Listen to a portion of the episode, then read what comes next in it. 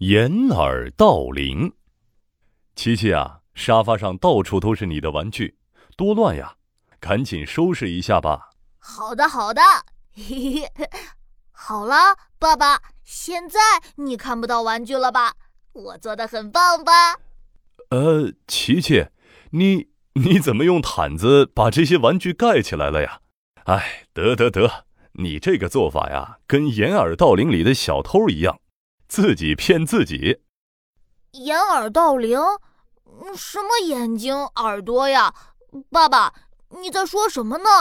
哈哈，掩耳盗铃呢是一个成语，掩就是捂的意思，掩耳呢说的就是捂住耳朵。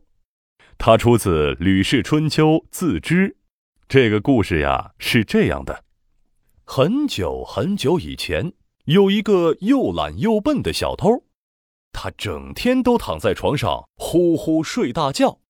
直到肚子饿了的时候，才肯爬起来去大街上偷点东西填饱肚子。这天，小偷又躺在床上睡了一整天，直到晚上饿得实在受不了的时候，他才起床。哎呀，哎呀，好饿啊，好饿啊，饿得实在受不了了。小偷不情愿地起床，一边捂着咕噜咕噜响的肚子。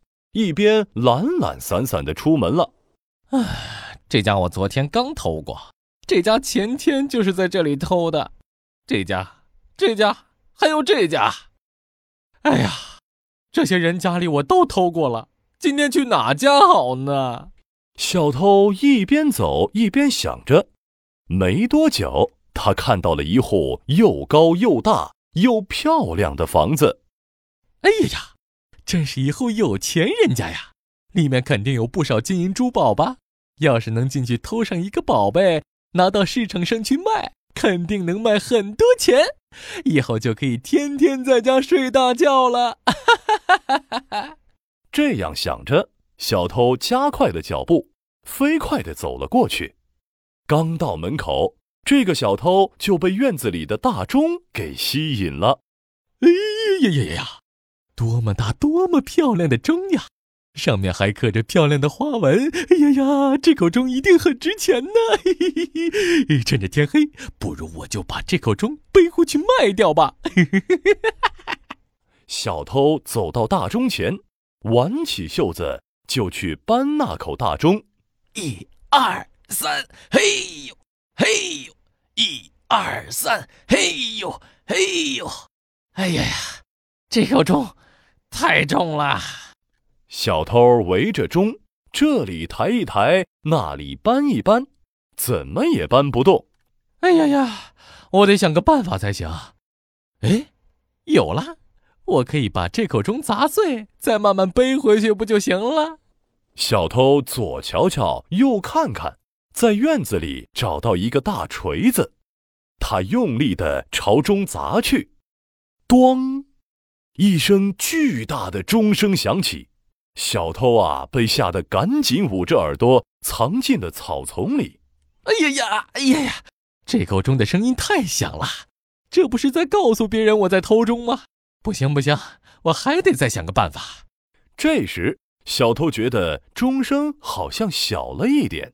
哎呀呀，对呀，我把耳朵捂上，不就听不到声音了吗？这样就没有人知道我在偷钟了。小偷麻利的从衣服上撕下了两块布条，塞进了耳朵里。哎呀呀，果然听不到声音了！我真是太聪明了。小偷拿着锤子，大摇大摆地走到那口钟下，一下一下砸了起来。钟啊，咣咣咣的响。可小偷呢？他堵着耳朵，完全没有听到钟声。咚咚咚，钟声越来越大，越来越大。不一会儿，所有人都听到了钟声，全都从房间里跑了出来。来人啊！来人啊！抓小偷啦！抓小偷啦！大家快来抓小偷啦！小偷看见有人来了，吓得立马丢掉了手里的锤子。哎呀呀呀呀，怎怎么会这样啊？我都已经堵住耳朵了呀，明明就听不到声音，怎么还会被人发现的呀？哎呀呀，这究竟是为什么呀？小偷以为只要堵住了自己的耳朵，别人也一样听不到钟声。可他只是自己骗了自己，像小偷这样自欺欺人、想要掩盖事实的做法，就叫做掩耳盗铃。不对，不对，爸爸，你说的不对。故事里的小偷明明偷的是钟，你怎么说成了掩耳盗铃呢？哈哈，琪琪，你听的可真认真。这个成语啊，一开始确实是掩耳盗钟，可是慢慢的传着传着，就说成了掩耳盗铃了。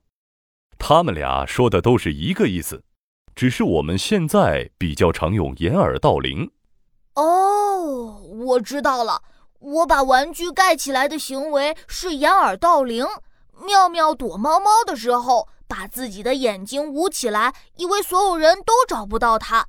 他这样也是掩耳盗铃，对不对呀，爸爸？